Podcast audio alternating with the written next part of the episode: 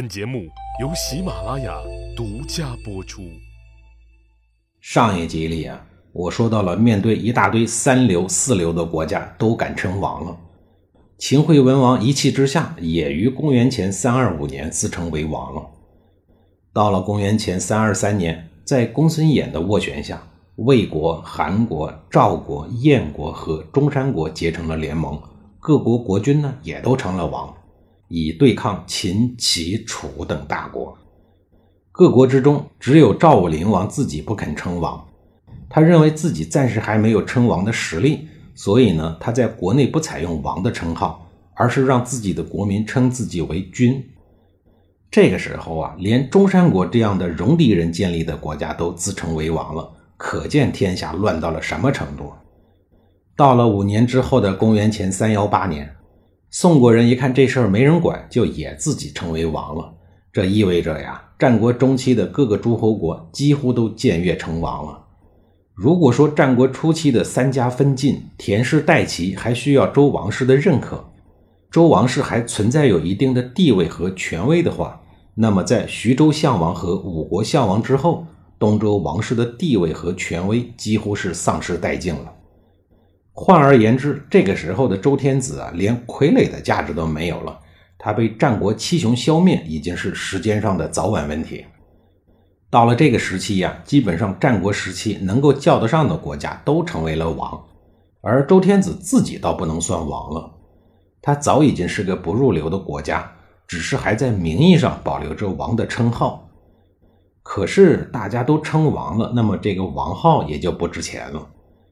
就跟当年的公爵一样贬值了。到了后来的公元前二八八年，秦国人觉得自己再被别人叫王，已经是一件很没有面的事儿了。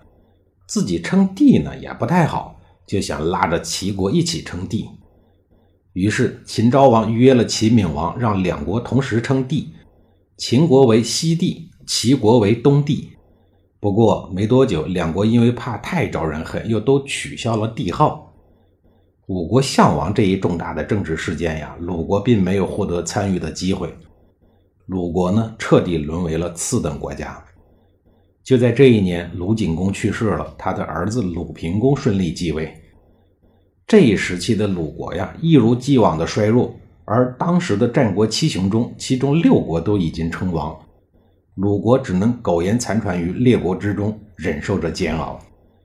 不过啊，这种痛苦用不了多久就该结束了。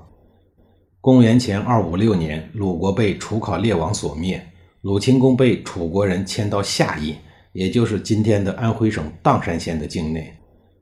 次年，又被楚考烈王迁到了莒城，这是鲁国仅剩的一座小城，位于今天的山东省莒县境内。七年后的公元前二四九年，鲁清公死于柯地。位于今天的山东东阿境内，至此历时七百九十年的鲁国绝嗣了。要说鲁国能够坚持到现在呀，也真是不容易。首先呢，它的地理位置十分的尴尬，三面被齐国包围着，景顺的南面啊还跟不讲理的楚国接壤。凭他那点土地和人口，要想和齐国、楚国直接掰手腕，无异于螳臂挡车。但再怎么不可能，鲁国最终还是活了七百九十岁。要知道啊，鲁国灭亡后，仅仅过了十九年，秦国人就一口吞并了韩国。二十八年以后，秦国就统一了天下。相比于那些春秋时期就被吞灭的小国家来说，鲁国的运气和寿命啊，已经算不错的了。夹杂在齐楚两国之间，鲁国能存活这么久，实属不易。既然是小国，连战国七雄都排不进去，为什么还可以存活到公元前二百四十九年呢？都说鲁国弱小，但也要看跟谁比。如果是跟战国七雄比，鲁国是绝对的小国弱国；但如果和陈国、蔡国、曹国等相比，鲁国又绝对是大国强国。刚开始的时候，鲁国的封地不过百里，也就是几个乡镇那么大。但随着他陆续吞并了周边的一些小国，又从曹国、莒国、宋国等手中抢过一大片土地，这让鲁国摆脱了小国的称号，成为了春秋战国时期二流的诸侯国。鲁桓公、鲁庄公、鲁僖公时期是鲁国的鼎盛时期，当时的鲁国还跟齐国争夺东方霸主之位。因为看楚国和晋国不爽，鲁国还联合其他的国家一起抗衡这两个大国。哪怕是到了战国初期，仍旧有几个诸侯国向鲁国称臣纳贡。由此可见呀，鲁国是小，但想要灭掉它，齐国和楚国就必须付出惨重的代价。事实上也的确如此。历史上，齐国多次进攻鲁国，但从来没有一次彻底把鲁国给打残的。虽说春秋战国时期周天子空有其名而无实权，但毕竟名字在那儿呢。各诸侯国哪怕表面上再怎么看不起周天子，脸上都必须笑嘻嘻的、恭恭敬敬的。而鲁国的第一任君主便是周公，他是周文王的儿子，周武王的弟弟，为周朝的建立和稳定贡献了汗马功劳。有了这一层关系啊，哪怕是过了几百年，鲁国的君主都可以说他和周天子是亲戚，是亲哥们儿。其他的那些诸侯国呢，其实都是周天子的小弟。这世上哪有小弟打老大的道理呀？也不会有小弟去打老大亲戚的道理。因此啊，有了周天子这一层关系在，在道义和名声上，鲁国呢还真不好灭，也不能轻易的灭。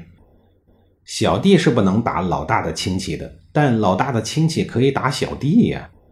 凭借着这个身份，鲁国在春秋时期把周边能灭掉的小国都给灭了，灭不掉的呀，多少也要抢点东西回来。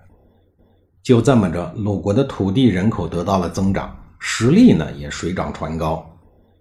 齐国和楚国想要灭掉鲁国，难度系数啊就增加了很多。等到了战国，原本一百多个诸侯国就只剩下了二十多个。齐国和楚国之间呢，不经意也有自己的小心思。当时的齐国和楚国之间，中间就隔着一个鲁国。一旦鲁国被灭，齐国和楚国便会接壤在一起，说不定哪天两国就会兵戎相见，直接爆发战争。战国时期，一旦楚国和齐国打起来，其余的诸侯国一定等他们两败俱伤的时候坐收渔翁之利。齐楚为了避免两国之间真的举办灭国之战，干脆把鲁国给留着。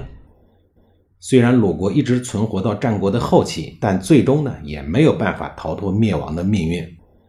楚考烈王攻灭鲁国的那一年，秦昭王也于当年早些时候派人杀入了东周洛阳，把最后一位周天子周赧王给逮捕了。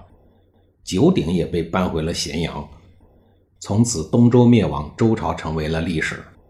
老大都死了，谁还会怕老大的亲戚呢？再加上楚国在秦国人手中吃了大亏，连自己的首都都被秦国攻破了好几次。在这种国力损耗的情况下，不讲理的楚国人总是要想办法来弥补损失、增添实力的。就这么着，楚国就盯上了鲁国了。虽说他打不过秦国，但灭掉一个鲁国还是绰绰有余的。于是乎，西面的秦国和赵、魏、韩三国打得火热，东边的二愣子楚国没轻没重的一下子把鲁国给打咽了气。讲到这儿啊，鲁国的故事呢就大致讲完了。在下一集里啊，我将开始从浪漫的神话故事中开始讲齐国的前世今生。